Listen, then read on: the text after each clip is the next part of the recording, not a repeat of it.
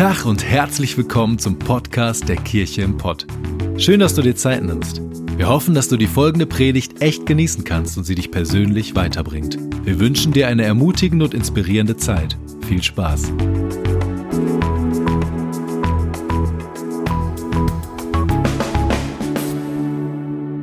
Hey, Kirche im Pott, ihr seid gesegnet.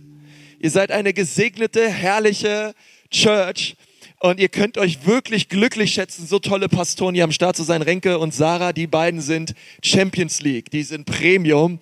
Und ihr könnt auf eure Knie gehen und sagen, Jesus, ich danke dir für die Leiterschaft in dieser Church, weil ich weiß eins, sie lieben euch und sie sind ähm, bereit, alles zu geben dafür, dass das Reich Gottes gebaut wird in Bochum und darüber hinaus. Und auf ihnen ruht die Hand des Herrn und es ist einfach stark zu sehen, was Gott tut in eurer Mitte. Und Jesus sei all die Ehre, ja. Und ich finde es so cool, dass er Leiterschaft einsetzt, die Hand drauflegt und sagt, hey Leute, ähm, komm on, lass uns was reißen gemeinsam. Und ähm, deswegen danke ich dir auch, dass du hier am Start bist und dass du sagst, hey Kirche im Pott, das ist mein Zuhause. Hier pflanze ich mich, hier möchte ich wachsen, hier möchte ich dienen, weil ich glaube, dass Jesus dich dafür segnet. Und ähm, danke dir ganz, ganz herzlich dafür. Es ist mir eine Ehre, hier zu euch sprechen zu dürfen. Vielen Dank dafür. Und ähm, ich liebe auch die anderen hier, was alles Gott alles tut mit den Campussen und mit den Leitern. Die hat Micha Kiparski ist ein überragender Typ, den kenne ich noch von von früher, ja. Und ähm, einfach gut zu sehen, was Gott tut, oder? In den Leben von Menschen. Ich liebe das so an Gemeinde. Ich kenne das an meinen eigenen Kindern, wenn man so manchmal wenn ich mit meiner Frau drüber rede und sage, ey, sind die groß geworden oder ey, sind, und du siehst, wie sie Schritte tun, ne? Und ich liebe das so an Kirche, auf Menschen zu schauen und zu sagen, nach ein paar Jahren, ey, der ist so groß geworden. Ey, die ist so groß geworden. Schau, was Gott alles in, in, in, in den Leben von unseren Leuten tut. Und es ist so wunderbar zu sehen. Und ähm, ich habe wirklich ein Wort, aufs Herz äh, für euch Kirche im Pott heute an diesem Tag und ähm, ich lade dich ein, wenn du magst, kannst du mitschreiben. Ich möchte mit euch über die Kraft des Kreuzes reden und ich bin, ähm, ich bin davon begeistert, dass Gott uns als seine Kinder oder auch auch dich, wenn, wenn du hier bist und du hast mit Gott nichts am Hut und wurdest vielleicht eingeladen, warst noch nie hier, kommst dir vielleicht ein bisschen merkwürdig vor, weil du denkst, ich habe irgendwie was anderes erwartet, ja, wo ist der Pfarrer mit dem Talar und mit dem langen Flauschelbart oder so, ich weiß es nicht. Ähm, den Talar habe ich nicht mitgebracht, den Flauschelbart vielleicht, keine Ahnung, der muss noch ein bisschen länger werden, aber ähm, ich möchte dir sagen, dass egal wo du dich befindest, ob du an Gott glaubst oder nicht, ich glaube, dass Gott immer einen nächsten Schritt für dich hat. Und ich glaube auch, dass Gott was für dich vorbereitet hat. Und ich bete besonders, wenn du hier bist, du hast mit Gott nichts am Hut, dass diese Predigt zumindest dir hilft, einen Schritt mehr auf Gott zuzugehen. Und zwar möchte ich dir das sagen, es gibt für jeden für uns einen geistlichen Schritt. Es gibt für jeden von uns einen nächsten Schritt. Und das ist egal, ob du schon 30, 40 Jahre lang Christ bist und die Bibel halb auswendig kannst und schon gefühlt alles mitgemacht hast, was es da draußen so gibt an christlichen Konferenzen und Tagungen. Auch für dich gibt es einen nächsten Schritt. Schau mal deinen Nachbarn an, sag mal, auch für dich gibt es einen nächsten Schritt, okay? Das ist so wichtig. Und, und ich hoffe auch, dass du diese Schritte gehst. Und ich möchte dir sagen, dass die Bibel auch diese geistliche Reise, die Gott für uns bereithält, uns ganz klar zeigt. Und ich möchte euch da am Anfang ein Stück weit mit hineinnehmen, denn ich glaube, dass diese geistliche Reise, und ich, ich sehe mich manchmal oft als Pastor, und ich bin ja hier bei euch im Beirat, von daher nehme ich mir das mal kurz raus, auch zu sagen, ich, ähm, ich wünsche mir das so für die Kirche im Pott, für euch, dass jeder einzelne von euch Schritte geht dass keiner stehen bleibt. Ähm, ich hoffe auch, dass keiner zurückgeht, aber dass du nicht stagnierst in deiner geistlichen Reise mit Jesus. Ähm, dass die Umstände deines Lebens, dass die Probleme deines Lebens, dass Sünde in deinem Leben dich nicht so übermannt, dich nicht so konfrontiert und so im Weg steht, dass du resignierst und dass du stehen bleibst, sondern ich bete, dass du mit der Hilfe Gottes ein Leben lebst, welches überwindet, welches Mauern überspringt, wo du siehst, es ist nicht alles einfach im Leben, aber Gott ist mit mir im Feuer, Gott steht mit mir die Dinge durch und ich darf wachsen. Okay? Wir alle dürfen wachsen. Okay? Und und das ist, glaube ich, ein, ein, ein, Schlüssel und ein Punkt, wo Gott uns durchführen möchte. Deswegen sehe ich meine Aufgabe als Pastor ganz oft wie die eines Reiseführers wo ich sagen würde, hey, das ist die Church. Gott, welche nächste Season, Gott, wo möchtest du deine Kirche hineinführen in dieser nächsten Zeit? Und Ich glaube, dass unsere geistliche Reise, jeder von uns steht an einem, an einem anderen Punkt, aber ich glaube, dass unsere geistliche Reise immer beginnt mit einer Entscheidung und mit einem Tag und das ist der Tag, an dem wir Gott kennenlernen. Ich glaube, das ist das Allerwichtigste. Und zwar nicht einfach nur Informationen sammeln über Gott oder sich selber katholisch zu nennen, protestantisch zu nennen, evangelisch zu nennen. Nein, sondern Jesus ist nicht gekommen, um uns eine Religion zu bringen. Dass das Christentum sich irgendwie an allen anderen Religionen einfach nur anreiht, sondern Jesus ist gekommen, um uns Leben zu bringen und eine Beziehung zu bringen zu unserem Vater im Himmel. Das Wort, finde ich, was das Christentum am allerbesten beschreibt, ist das Wort Beziehung.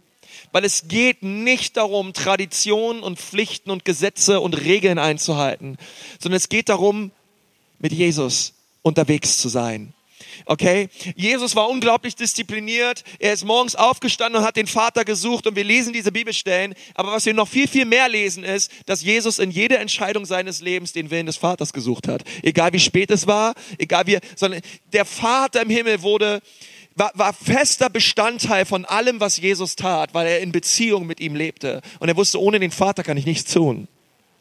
Und so bete ich, dass du Jesus kennenlernst auf eine Art und Weise, wo du merkst, wow, Jesus kommt in mein Leben und er vergibt mir meine Schuld und er möchte ab heute mich an die Hand nehmen und mit mir gemeinsam durch dieses Leben gehen. Okay? Und das nennen wir diesen allerersten Schritt, Gott kennenzulernen. Okay? Und das ist auch der Grund, warum wir Gottesdienst feiern. Das ist der Grund, warum wir heute hier sind, damit Menschen Jesus kennenlernen. Okay? Wir sind nicht einfach nur hier, um irgendwie eine nette Zeit zusammen, gemeinsam Kumbaya zu singen und, und irgendwie zu sagen, ach, war das heute wieder schön, sondern wir sind hier, weil wir einen Auftrag haben, es den Bochermann und den Menschen im Pott so schwierig wie möglich zu machen, in die Hölle zu kommen. Und dieser Auftrag, äh, Bonhoeffer hat mal gesagt, Kirche hat keinen Selbstzweck. Das bedeutet, den Moment, wo Kirche anfängt, sich um sich selbst zu drehen, drehen wir uns in den Boden und sind nicht mehr zu sehen. Und wir sind auch in dieser Gesellschaft nicht mehr relevant. Aber sobald Kirche anfängt, eine Position einzunehmen, wo wir merken, wir sind für andere da, wir haben einen externen Fokus mit einem klaren Ziel, den Missionsauftrag Jesu Christi hinauszubringen in diese Welt, ist das immer eine Kirche, die Gott segnen wird. Immer. Du kannst dich gar nicht davor retten. Weil Gott unterstützt das, Gott sieht das, Gott begünstigt das und Gott, sünde, Gott, Gott, Gott, Gott, Gott segnet das, wo Menschen sich auf den Weg machen, seine verlorenen Kinder zu suchen. Ich würde das auch machen. Wenn mein Kind verloren gehen würde, ich würde die ganze Welt bewegen und ich wäre dankbar für jeden, der mir hilft, meine verlorene Tochter zu finden. Und wenn Leute da stehen und, und wenn Leute da stehen und sagen, nee, also hab jetzt keine Zeit oder nee, ich muss erst mal Mittagessen gehen oder so, ey, oh, come on, hilf mir, meine Kinder zu finden. Und Gott sagt, hey, diese Kirche im Port, sie hat einen Auftrag, die verlorenen Kinder zu finden und zu suchen. Und Gott sagt, hey, und das liebe ich an euch. Und lasst uns das niemals aus dem Blick verlieren. Und an dem Moment, wo wir Gott kennengelernt haben, ähm, ist das nicht so, dass Gott sagt, okay, jetzt, jetzt, jetzt streiche dir deine, deine Brusttapete und freu dich drüber, dass du errettet bist, sondern Gott sagt, nein, nein, hey, es geht noch weiter. Okay, Gott hat noch mehr für dich. Und Gott möchte dich hineinfinden in den zweiten Schritt. Und das ist es, dass Gott möchte, dass du Freiheit erlebst. Gott, Gott möchte, dass du Freiheit erlebst. Und das bedeutet, ähm, in dem Moment, wo ich Jesus mein Leben gegeben habe, bedeutet das nicht, dass ich gleichzeitig, dass in meinem Leben alles easy ist, dass ich auf einmal nur noch von Sieg zu Sieg gehe und überhaupt keine ähm, Abhängigkeit mehr habe, keine Schwierigkeiten mehr habe und auch nicht auf einmal aus meiner Vergangenheit irgendwie alles, alles nur noch wie weggewischt ist. Sondern es ist ganz oft so, dass wir ja ganz viel mit hineinnehmen ähm, aus unserem alten Leben in dieses Leben von Jesus. Und das ist der Prozess, wo wir immer mehr Freiheit, die Bibel nennt das Heiligung, wo wir immer mehr Freiheit brauchen, wo Gott uns frei machen möchte von den Dingen der Vergangenheit. Okay? Die Bibel sagt das und Gott möchte uns die Augen des Herzens erleuchten. Und ich weiß nicht, ob du das wusstest, aber du hast nicht nur Augen im Kopf, du hast auch Augen im Herzen. Und das bedeutet, du, das, dass du Augen im Herzen hast, bedeutet, dass du die Welt nicht siehst, wie sie ist, sondern du siehst sie, wie du bist. Okay, wenn wir uns hier vorne ein Bild anschauen würden von einem Vater, der ein Kind in den Armen hält, dann sehen wir alle das gleiche Bild, aber wir sehen alle was anderes. Je nachdem, was du erlebt hast. Je nachdem, wie deine Vaterbeziehung ist, je nachdem, wie du aufgewachsen bist, je nachdem, was du erlebt hast, vielleicht an Missbrauch, an Ablehnung, an, an Schmerz oder auch an, an guten Erfahrungen. Du bist in einem super Elternhaus groß geworden, je nachdem. Aber du siehst die Welt nicht, wie sie ist. Du siehst sie immer, wie du bist. Und Jesus möchte dein Herz heilen. Er möchte die Wunden deines Herzens heilen, damit du immer mehr siehst, wie er sieht.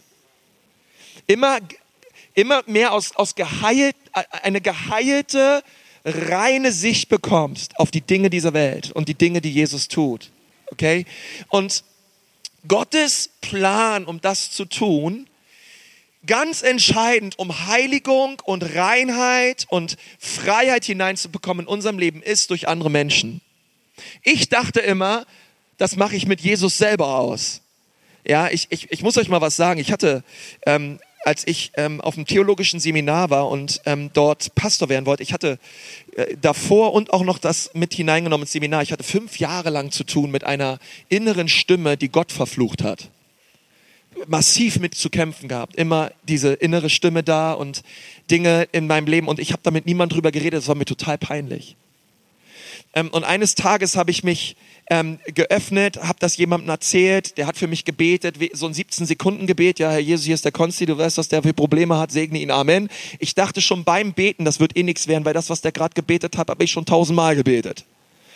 Und das Krasse war, dass ich mich das erste Mal geöffnet habe, einem Menschen gegenüber und die Sache ins Licht gebracht habe und es kam Heilung hinein in mein Herz. Ich habe mich abends ins Bett gelegt, dachte, hey krass, diese innere Stimme, die immer da war, komplett weg. Nächsten Tag komplett weg. Bis heute komplett weg. Preis den Herrn. Weißt du, und ähm, ich möchte jetzt nicht sagen, dass das gleich das Allheilmittel ist für alle Dinge, aber ich möchte sagen, es ist ein ganz entscheidender Weg, den wir einschlagen können, zu sagen, hey, bei Gott erlebe ich Vergebung, aber bei Menschen erlebe ich Heilung. Deswegen sagt die Bibel, bekennt eure Sünden und betet füreinander, damit ihr Heilung erlebt. Das heißt, im Einander und im Füreinander, beides Beziehungsvokabeln, erlebe ich Heilung. Und Gott hat Heilung für dich. Und die Heilung, die Gott für dich offeriert, ist in diesem Raum. In der Family. Es ist bei deinen Geschwistern. Es ist in einem Kreis von Menschen, mit denen du dich triffst. Und wo du ehrlich wirst. Okay, lass mich dir mal was sagen, auch weil, weil ich jetzt hier, ich fühle mich so wohl und ich bin hier im Beirat. Lass mich dir was sagen. Ähm, wenn du Dinge in deinem Leben tust und du weißt, sie sind nicht in Ordnung vor Gott, und du bist der einzige Mensch, der darüber Bescheid weiß, dann möchte ich dir sagen, befindest du dich auf sehr gefährlichen Fahrwassern. Es ist für Jesus kein Problem, dass du die Dinge tust, weil er ist ja am Kreuz dafür gestorben. Aber das Problem ist, dass du dich nicht öffnest und die Sache nicht ans Licht bringst vor anderen Menschen. Weil das ist das, was der Teufel möchte. Er möchte, hey, behalt das für dich. Du kriegst das schon irgendwie geregelt. Und ich dachte auch immer, die Sachen, ich krieg's einfach mit Jesus geregelt. Bis ich verstanden habe, hey, warte mal, bekennt einander die Schuld und betet füreinander, damit ihr geheilt werdet. Jakobus 5, 16. Wow, Gott möchte mich heilen. Und es ist so eine Kraft drin. Deswegen gibt es in Kirchen ja teilweise die Beichte und die Dinge. Da liegt so eine Kraft drin, Dinge zu bekennen. Und deswegen glauben wir, dass Freiheit in Family Groups geschieht. Jede Woche. Hey, und wenn du auf der Suche bist nach, nach einer Kleingruppe, wenn du auf der Suche bist nach Freiheit, wenn dort Ding, hey, komm in eine Family Group. Okay? Weil dort Freiheit geschieht nicht in Reihen, sondern immer in Kreisen. Und wir brauchen einander. Okay, Jesus hat nicht irgendwie freischaffende Künstler kreiert und hat gesagt, hey, folgt mir nach, sondern es ist immer im Kollektiv, es ist immer gemeinsam folgen wir Jesus nach, weil wir einander brauchen. Schau mal den Nachbarn an und sag ihm, du brauchst eine Family Group. Du brauchst eine Family Group. Okay? Hey, und lass mich dir was sagen. Die Frage, die Frage ist gar nicht, sollte ich in eine Family Group gehen? Jetzt geht das Semester wieder los, sollte ich in eine Family Group gehen? Sondern die Frage ist, kann ich es mir leisten, nicht in eine zu gehen?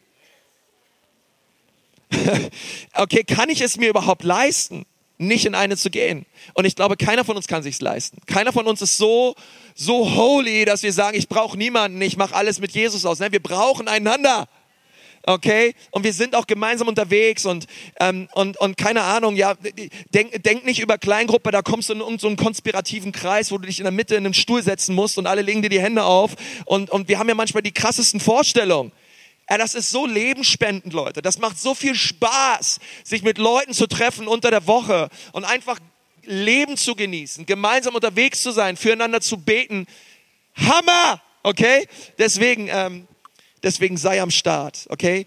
Und, ähm, und dann kommt der nächste Schritt. Also Gott, Gott möchte uns retten, Gott möchte uns Freiheit schenken. Und dann kommt, hey, Gott möchte, dass du deine Bestimmung entdeckst. Du hast eine Berufung im Leben. Mark Twain hat mal gesagt, die zwei herrlichsten Tage im Leben des Menschen ist der erste Tag, ist der Tag, an dem er geboren wurde und der zweite Tag, an dem er entdeckt, wozu. Okay, warte mal, jetzt bin ich hier auf dieser Erde. Warum eigentlich? Und ich glaube, dass das Christentum die besten Antworten hat auf die essentiellen Fragen des Lebens. Keiner kann sie so beantworten wie Jesus. Und Jesus möchte dir die Wozu-Frage beantworten. Warum um alles in der Welt bin ich auf dieser Welt? Und dann wirst du merken, dass du nicht einfach nur hier bist für dich selbst, um einfach nur eine gute Zeit zu haben, sondern Jesus hat dich auf diese Erde gestellt, damit du ein Segen wirst für andere.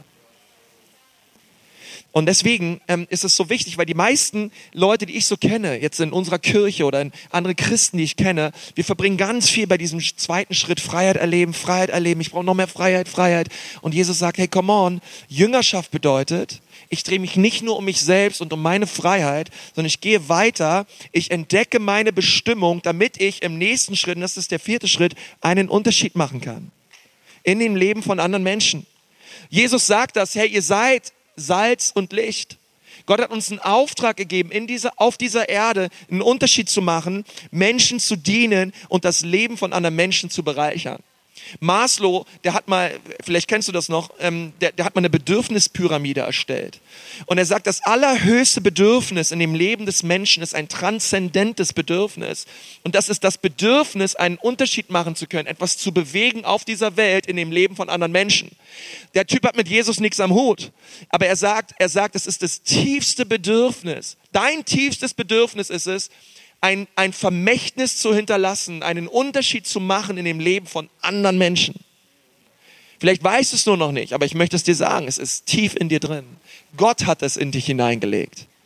Und er sagt, come on, lass uns einen Unterschied machen. Okay, deswegen habt ihr hier Mitarbeiter, die Sonntag für Sonntag einen Unterschied machen in dem Leben von Menschen, die sagen, hey, Kirche ist nicht für mich nur, es ist nicht nur da, um meine Bedürfnisse zu bestillen, sondern ich bin hier, um zu dienen. Ich bin hier, um Menschen voranzubringen. Weil der Jesus, der mich errettet hat und der mich befreit hat, ich möchte, dass das auch andere erleben. Weil das stillt das Bedürfnis in mir, einen Unterschied zu machen im Leben von anderen Menschen. Okay? Es geht doch nicht nur um die Predigt und um Worship, die Leute hier vorne auf der Bühne sind. Hey, wir sind ein Team, wir sind gemeinsam unterwegs. Hey, und wir gemeinsam heimsen Sonntag für Sonntag Frucht ein fürs Reich Reich Gottes durch jeden Dienst, der in dieser Church stattfindet.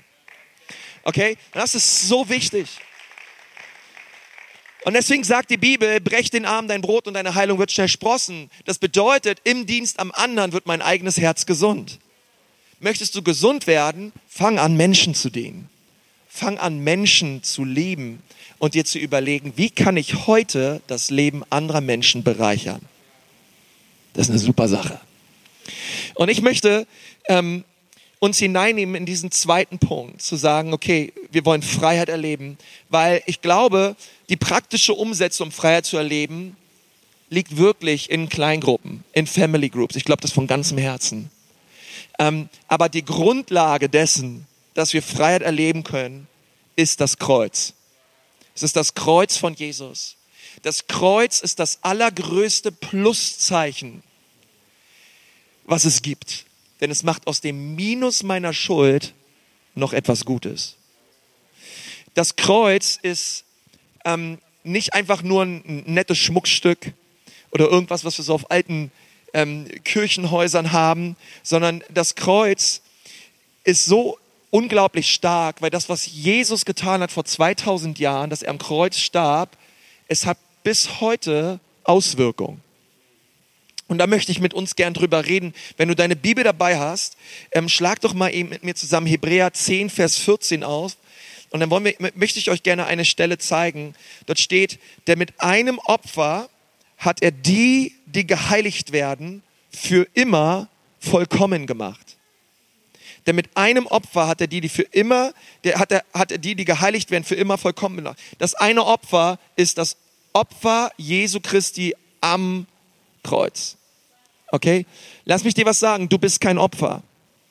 Es gab ein Opfer. Sein Name ist Jesus. Die Opferrolle in deinem Leben ist passé. Du brauchst doch kein Opfer mehr sein. Jesus Christus wurde ein Opfer für dich, damit du keins mehr sein brauchst. Kann irgendwer dazu Halleluja sagen? Das ist ganz wichtig. Und dann sagt er hier, der Hebräerbriefschreiber, dieses, dieses Opfer, was Jesus gebracht hat, das ist ein vollständiges und absolut ausreichendes Opfer. Und dann redet er darüber, dass es für die Menschen ist, die geheiligt werden. Und dieses Wort geheiligt werden, das ist ein fortwährender Prozess. Und was er meint ist, es sind, das ist für die Menschen, die immer, immer mehr erkennen, was Jesus Christus am Kreuz für sie getan hat. Das bedeutet, an dem Moment, wo deine geistliche Reise beginnt mit Jesus, ist das Evangelium nicht das ABC. Und du sagst, jetzt habe ich das verstanden, was Jesus da gemacht hat. Jetzt gehe ich mal weiter zu den tieferen Dingen der Schrift. Das Evangelium ist nicht das ABC des Christseins, es ist das A bis Z. Das Kreuz ist nichts für Anfängerchristen und für Babychristen. Das Kreuz ist alles, was wir brauchen. Es ist, ähm, es, ist, es, ist, es ist das Fundament, auf welchem wir stehen. Wir, wir werden niemals so reif als Christen, dass wir das Kreuz nicht mehr brauchen. Kann irgendwer dazu Amen sagen? Okay? Sondern ähm, der Hebräerbriefschreiber sagt, sondern wir müssen immer mehr hineingenommen werden und wachsen in der Erkenntnis über das Kreuz. Und da haben wir niemals ausgelernt okay, sondern Gott möchte uns immer ein tieferes Verständnis stellen, ähm, ähm, aufzeigen. Und ich möchte euch sagen, meiner Meinung nach, der Schlüssel zum Verständnis des Kreuzes ist es, dass am Kreuz ein von Gott, ein von Gott angeordneter Tausch stattgefunden hat. Es fand ein Tausch statt. Und dieser Tausch war ein sehr unfairer und sehr ungerechter Tausch, denn dieser Tausch besagt, dass all das Böse, was uns Menschen anhaftete durch unsere Schuld und durch unsere Sünden, all das Böse, was wir getan haben, dass wir alles Mögliche in unserem Leben mehr geliebt haben als Gott.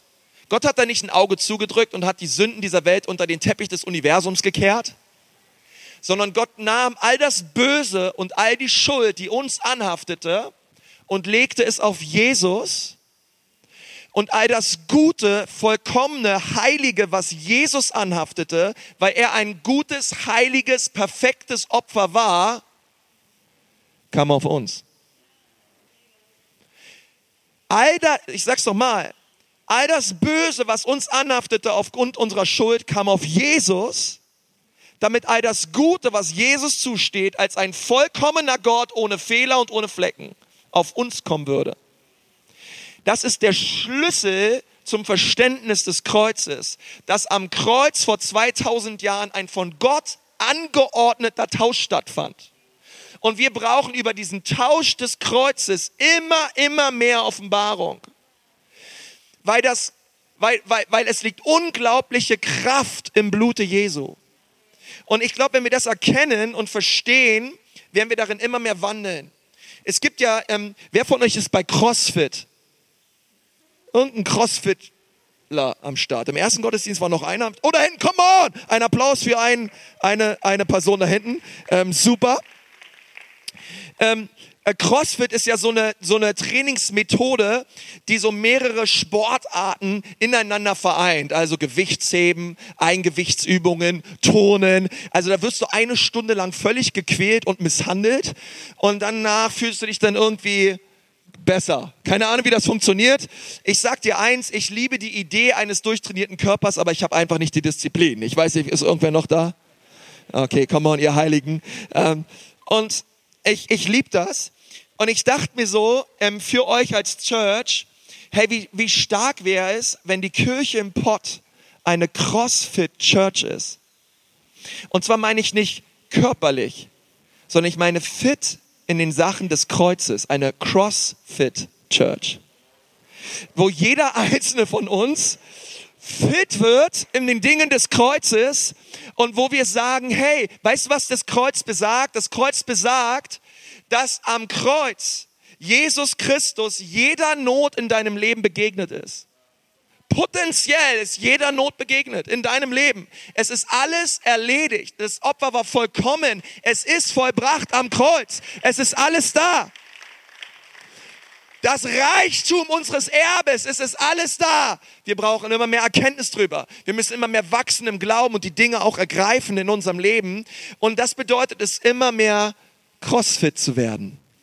Fit zu werden in den Dingen des Kreuzes. Jesaja redet darüber in Jesaja 53. Er sagt, doch wegen unserer Vergehen wurde er durchbohrt, wegen unserer Übertretungen wurde er zerschlagen, er wurde gestraft, damit wir Frieden haben und durch seine Wunden wurden wir geheilt.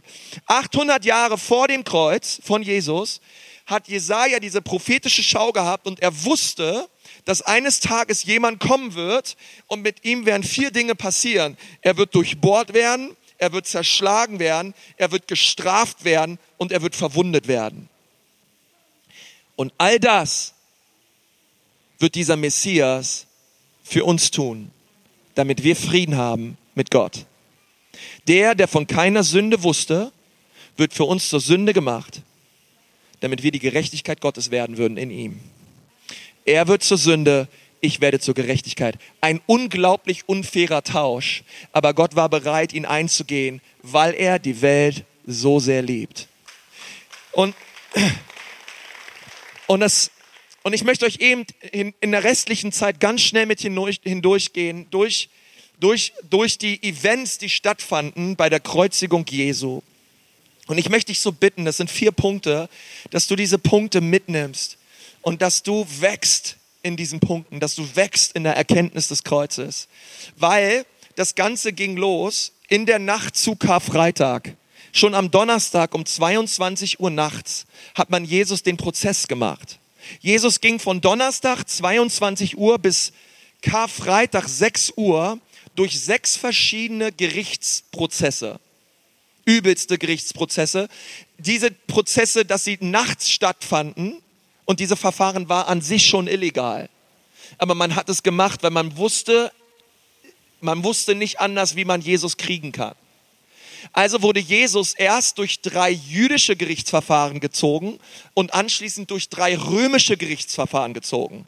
Also er wurde in den ersten drei Gerichtsverfahren von, den, von dem Hohepriestern Hananias zu Kaiphas geschickt und Kaiphas hat ihn dann zu den Sanhedrinern geschickt. Okay? Von einem zum anderen. Und in allen drei jüdischen Gerichtsverfahren wurde Jesus als schuldig verurteilt des Todes. Aber da die Juden niemanden kreuzigen durften und hinrichten durften, brauchten sie die Römer, denn sie befanden sich unter römischer Besatzung. Also haben die Sanhedriner, nachdem sie Jesus bespuckt haben und geschlagen haben und sich über ihn lustig gemacht haben, ihn zu Pilatus geschickt. Jesus kommt zu Pilatus und er schaut Pilatus an und er sagt, ich weiß gar nicht, was ihr gegen diesen Typen habt. Ich will mit diesem Fall nichts zu tun haben und ich finde auch nichts Falsches an Jesus. Ich meine jetzt mal ehrlich gesagt, wie willst du jemanden verurteilen, der vollkommen und perfekt ist? wie willst du Jesus den Prozess machen, der die Liebe in Person ist? Und Jesus sitzt dort und Pilatus kann ihn nicht verurteilen. Er sagt, nimmt ihn weg, schickt ihn zu Herodes. Herodes sieht ihn und sagt, hey, diesen Jesus wollte ich schon immer mal begegnen, aber ich kann an diesem Jesus auch nichts Falsches finden. Und er schickt ihn wieder zurück zu Pilatus. Alles von 22 Uhr bis 6 Uhr morgens. In einer Nacht, Jesus hat überhaupt nicht geschlafen, er wurde nur bespuckt, er wurde nur misshandelt, Leute haben sich über ihn lustig gemacht und Pilatus hat gesagt, na gut, wenn ihr nicht anders wollt, hey, es ist ein Feiertag und es ist bei uns hier eine Gewohnheit, wir können gerne einen Gefangenen freigeben und dafür können wir Jesus hinrichten. Aber diesen Gefangenen, den wir freigeben, der, hat einen, der ist crazy, der Typ, der ist wahnsinnig. Das ist ein, ein Rebell, ein Mörder, ein Terrorist. Ihr wollt nicht, dass dieser Typ freikommt. Doch! Gib uns Barabbas! Wir wollen, dass Jesus gekreuzigt wird. Pilatus hat seine Hände in Unschuld gewaschen und er hat gesagt, gut, ihr wollt es nicht anders, ich habe damit nichts zu tun, ihr könnt Jesus kreuzigen. Römische Soldaten kamen und sie haben Jesus auf einen Holzblock gespannt, mit der Brust nach unten und mit dem Rücken nach oben. Und dann hat man ähm, Peitschen genommen, römische Soldaten haben Jesus dann gegeißelt. Und an diesen Peitschen waren neun Lederriemen an einer Peitsche. Und an dem Ende dieser Lederriemen befanden sich Nägel, Glasscherben, Knochen. Und man hat diese, mit, mit dieser Peitsche auf den Rücken Jesus, Jesu gehauen. Und zwar haben sich diese, diese Glasscherben und diese Nägel so tief in seinen Rücken hineingebohrt, dass jedes Mal, als man es herausgezogen hat, man es nach unten herausgezogen hat, damit die Person, die dort gegeißelt wird, einfach zerstört wird, zerfetzt wird, zerschlagen wird, misshandelt wird. Und das tat man mit Jesus. Jesus wurde 13 Mal aufs linke Schulterblatt geschlagen, er wurde 13 Mal aufs rechte Schulterblatt geschlagen und 13 Mal mittig direkt auf den Rücken. Als man nach diesen 39 Schlägen mit Jesus fertig war, war sein kompletter Rücken eine offene Wunde. Er war, er war komplett zerschlagen, er wurde komplett zerstört. Die allermeisten Gefangenen überleben dieses Prozedere nicht, sondern sie sterben direkt dort. Dass Jesus das Ganze überlebt hat, war absolut übernatürlich. Weil er tat es für dich und für mich. Jesus wurde zerschlagen und verwundet. Okay? Und diese Schläge, dieses Blut, was aus dem Rücken Jesu floss, es ist für uns. Ähm, das ist so der erste Punkt. Warum wurde Jesus geschlagen? Ähm, wa warum, warum all das? Die Schläge sind da, damit ich Heilung erleben darf für meinen Körper. Das ist der allererste Tausch. Jesus wurde geschlagen, damit ich geheilt werden würde okay, du und ich, wir haben Anrecht auf Heilung.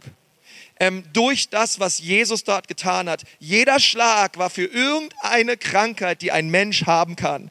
Jesus wurde geschlagen, damit wir gesund werden würden. Können wir dafür Jesus mal ganz kurz Danke sagen? Hey, er ist gut. Er ist gut. Er hat es getan. Er hat es getan für dich und für mich. Es ist grausam und es war krank, aber Jesus hat es getan. Und, ähm, und ich sage, Jesus, das will ich erleben. Jesus, wenn du die Grundlage an deinem Kreuz kreiert hast, dafür, dass ich 2000 Jahre später ein Fundament habe, um zu beten für Krankenheilung, Jesus, ich will es mehr tun. Denn dein, dein, diese 39 Schläge haben eine Belohnung verdient. Und, und Church, ich möchte euch ermutigen, betet für Kranke. Lass uns, lass uns, lass uns Krankheit nicht einfach hinnehmen, sondern lass uns sagen, Jesus, du bist dafür am Kreuz gestorben. Und weißt du, man, ich verstehe auch nicht alles. Weißt du, auch pastoral, ich verstehe nicht. Manche Leute betest du, sie werden gesund. Ähm, du betest für ganz viele, die werden nicht gesund. Leute kommen zu mir, hey, warum, warum wird diese oder jene Person nicht gesund? Ich habe die Antwort nicht. Ich weiß, unterm Strich im Himmel wird Jesus wird es keine Krankheit mehr geben. Also Jesus macht hier auf der Erde gesund, er macht den Himmel gesund. Aber ich weiß eins, ich habe einen Auftrag als Kind Gottes und mein Auftrag ist es, für Kranke zu beten und es wird ihnen besser gehen. Was damit passiert, das ist nicht meine Aufgabe, aber meine Aufgabe ist es zu beten. Und ich merke, umso mehr ich bete, umso mehr ich Menschen die Hand auflege, umso mehr Wunder erlebe ich. Verstehst du? Und, und das ist so wichtig. In deiner Family, bei deinem Ehepartner, bei deinen Kindern hey, 30, ein Kind hat 30 Infekte im Jahr. Es ist so wichtig, unseren Kindern die Hände aufzulegen. Es ist so wichtig, wenn wir von Krankheit hören in unseren Family Groups oder wo auch immer, auf der Arbeit, hey, lasst uns füreinander beten und lasst uns glauben, dass Jesus heilt. Weil er, er hat es verdient, dass wir beten sein, sein, sein, sein, sein, sein, dieses 1. Äh, Petrus 2,24, der unsere Sünden an sein Leib selbst an das Holz hinaufgetragen hat, damit wir den Sünden abgestorben, der Gerechtigkeit leben, durch dessen Wunden wir geheilt sind. Es, darfst du annehmen und sagen, Jesus, danke, das ist ein Riesengeschenk. Ich bin nicht einfach der Krankheit ausgeliefert, sondern ich kenne den, der die Krankheit überwunden hat. Okay, und du darfst es annehmen im Glauben und du darfst darin wandeln und, und einfach lebensspendend Menschen, ähm, einfach für Menschen beten und, und Menschen einfach Gesundheit zusprechen in Jesu Namen. Er war das Lamm, er war unschuldig, aber er war, Jesus war ruhig. Bei, diesem, bei dem ganzen Prozess war er wie ein Lamm.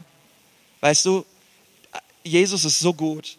Und dann, nachdem man ihn geschlagen hat, hat man etwas mit ihm getan, was man normalerweise nicht tun darf, auch wiederum nicht. Ähm, aber man hat es mit ihm getan. Die Soldaten brachten Jesus nach der Geißelung in einen Nebenraum.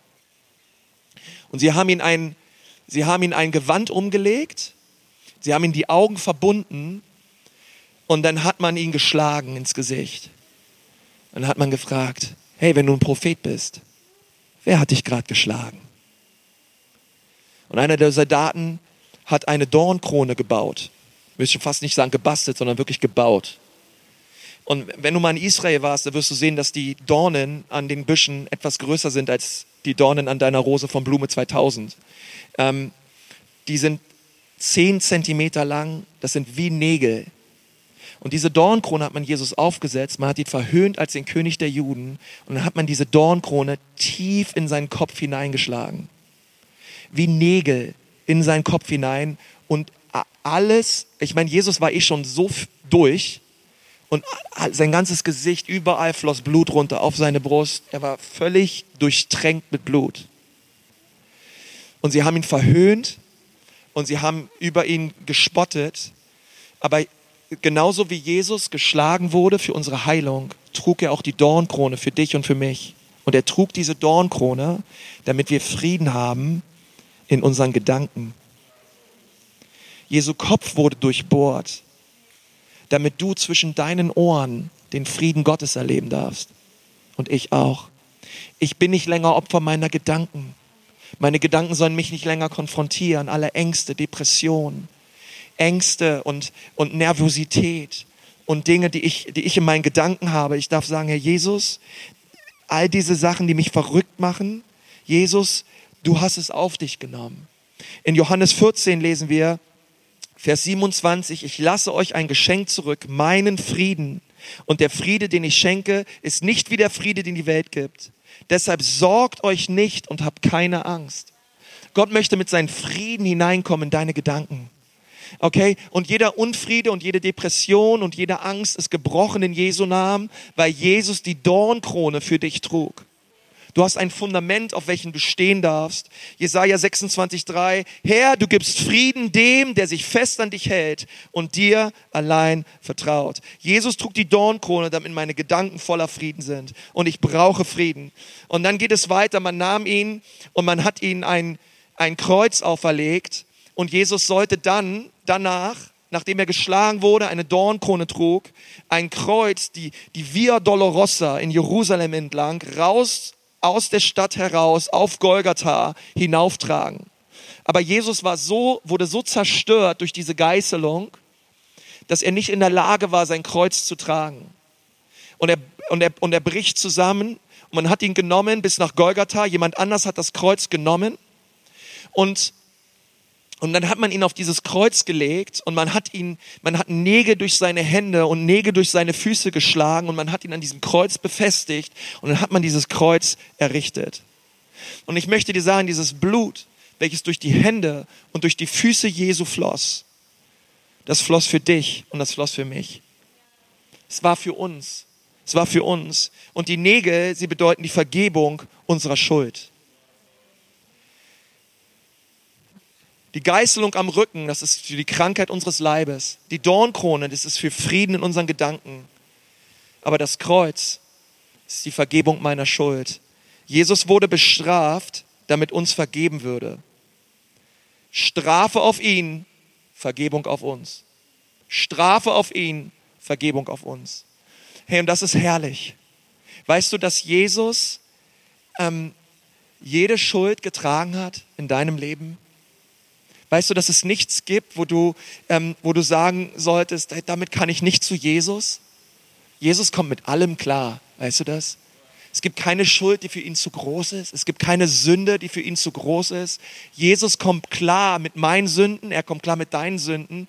Er hat sie getragen am Kreuz von Golgatha. Und dort, wo die Sünde mächtig ist, ist die Gnade noch viel mächtiger. Okay, deswegen brauchst du nicht voller Scham dich zu verstecken, du brauchst dich nicht zurückziehen. Du kannst Jesus mit deiner Sünde nicht schockieren. Er hat bereits alles gesehen, glaub mir. Und er gibt dir immer, immer eine zweite Chance, wenn du möchtest. Es gibt bei ihm immer ein Zurück.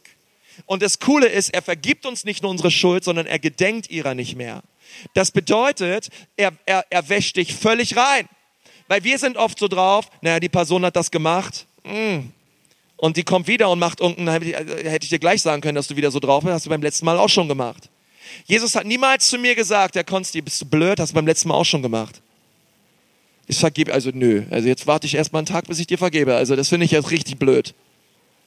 Das ist ein Gedenk meiner Schuld nicht mehr.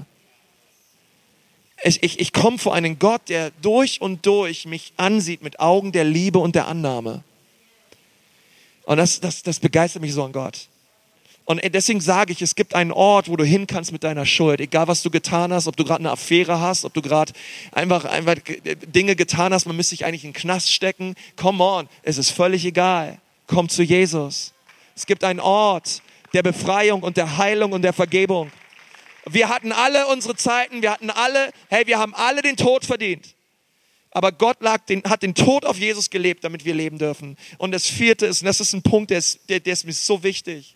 Als Jesus dort am Kreuz hing, äh, für die Vergebung unserer Schuld, ähm, hat man, musste man nach einer Zeit, es war 15 Uhr Karfreitag, sicherstellen, dass er wirklich tot war. Denn er hat seinen letzten Atemzug getan. Und ein römischer Soldat kam mit einer langen Lanze, einem Speer, und man hat von unten diesen Speer ähm, unterhalb der Rippen durchgeschoben durch den kompletten Oberkörper, sodass die Spitze des Speeres das Herz Jesu durchbohrte. Weil man wirklich sicherstellen wollte, dass er wirklich tot ist. Und die Bibel sagt, dass aus dieser Wunde, aus dieser Seite floss Wasser und Blut heraus. Ich glaube, da floss ganz viel Wasser raus. Ich glaube, die ganzen Lungen waren voll mit Wasser. Und ähm, dieser römische Soldat, der das alles erlebt hat und gesehen hat, der hat gesagt, wow, dieser Mann war wirklich Gottes Sohn.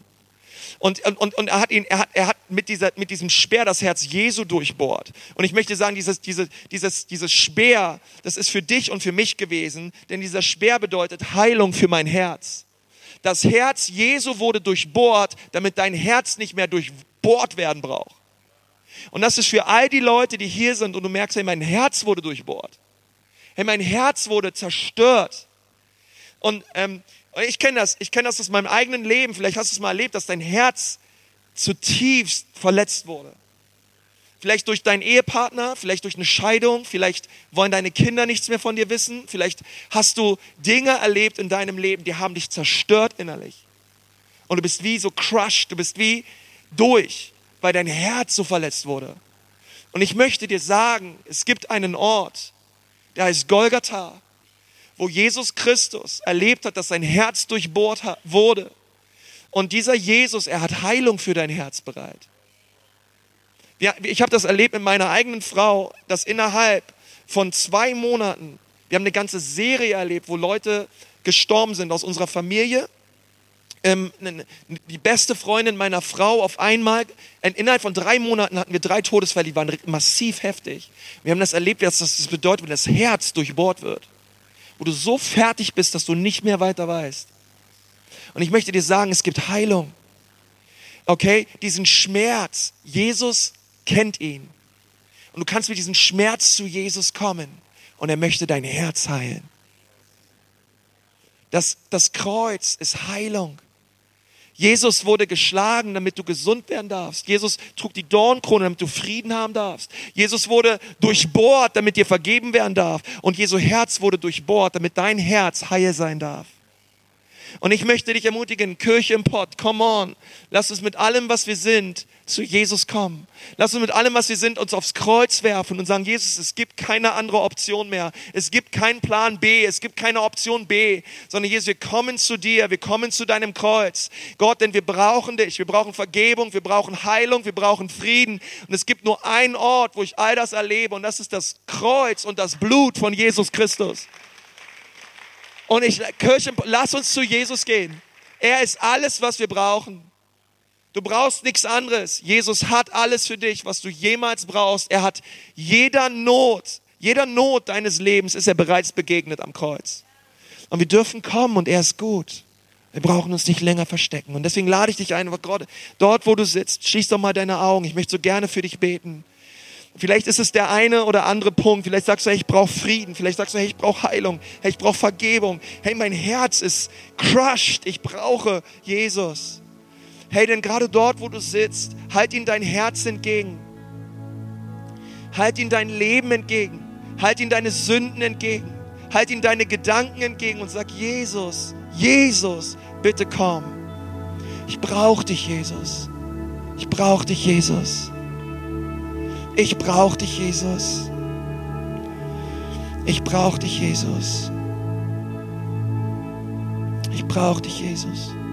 Hey, wenn du hier bist und du sagst, hey, Konsti, das ist bei mir gerade, ich mein, mein Herz ist, ich bin so, vielleicht sind, hast, du, hast du Tragödien erlebt, vielleicht hast du Verlust erlebt, vielleicht hast du gerade eine richtig blöde Sache erlebt oder du hast dich schon vor längerer Zeit erlebt, aber dein Herz, dein Herz ist so traurig, so betrübt, dein Herz ist so down.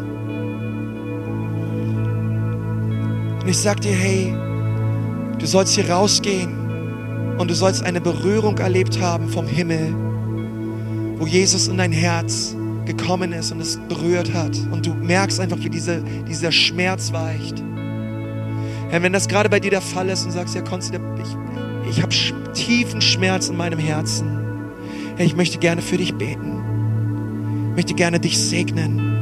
Ähm, und, und, und, und für dich beten. Und wenn, und wenn du sagst, ja, das bin ich, ich habe gerade diesen Schmerz und ich brauche Gebet. Hey, wie wäre es, wenn du mal ganz kurz, einfach dort, dort, wo du bist, einfach kurz deine Hand hebst. Ich möchte einfach gerne für dich beten. Ähm, einmal ganz, ganz kurz sagst, hey, ich, ich möchte dich segnen. Danke, so viele, so viele Hände. Herr Jesus, du siehst all die Hände, die gerade oben sind, Gott. Wir beten als ganze Kirche im Pott für diese Menschen, dass du sie berührst, Herr. Mit deiner Liebe, mit deiner Annahme, Vater. Wir danken dir, Herr, was der Teufel sich erdacht hat an Zerstörung und an Leid und an Kummer und an einfach an fiesen Dingen. Jesus, danke, dass du es wandelst in Segen, in Gunst, in Frieden. Jesus, wir danken dir, dass du gekommen bist, um die Werke des Teufels zu zerstören.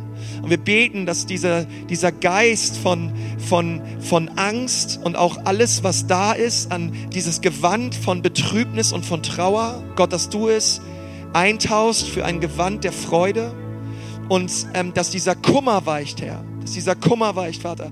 Dort, wo lange, Leute lange, lange, lange auch in einer Zeit der Trauer sind. Gott, wir beten, dass sie durch deine Kraft jetzt anfangen aufzustehen, Herr. Und zu sagen, Gott, ich bin Überwinder und ich tausche meinen Kummer ein für die Freude am Herrn. Und Gott, ich danke dir, dass du tröstest. Gott, ich danke dir, dass du berührst. Heiliger Geist, du bist der beste Tröster und du rührst diese Menschen an aber du führst sie auch weiter. Du führst sie Schritte voran. Herr, dass sie nicht stecken bleiben, Vater, dass sie nicht stagnieren, Vater, und nicht hängen bleiben in dieser Phase, sondern dass sie aufstehen, Vater, sich neu schmücken lassen, Herr, dass diese Asche weicht, diese Ruine weicht, Herr, und dass du sie jetzt emporhebst, Jesus, in deinem Namen. In deinem Namen, Herr. Preisen dich, Jesus. Du rührst sie an, Vater, denn du bist ein, du bist ein Vater der Vaterlosen. Du bist der Gott der Weisen. Du nimmst uns an, auch wenn Vater und Mutter uns verlassen. Wir Dinge erleben. Du kommst mit deiner Kraft, Herr. Wir lieben dich dafür, Jesus. Keiner ist wie du, Herr. Du bist wunderbar, Jesus. Halleluja.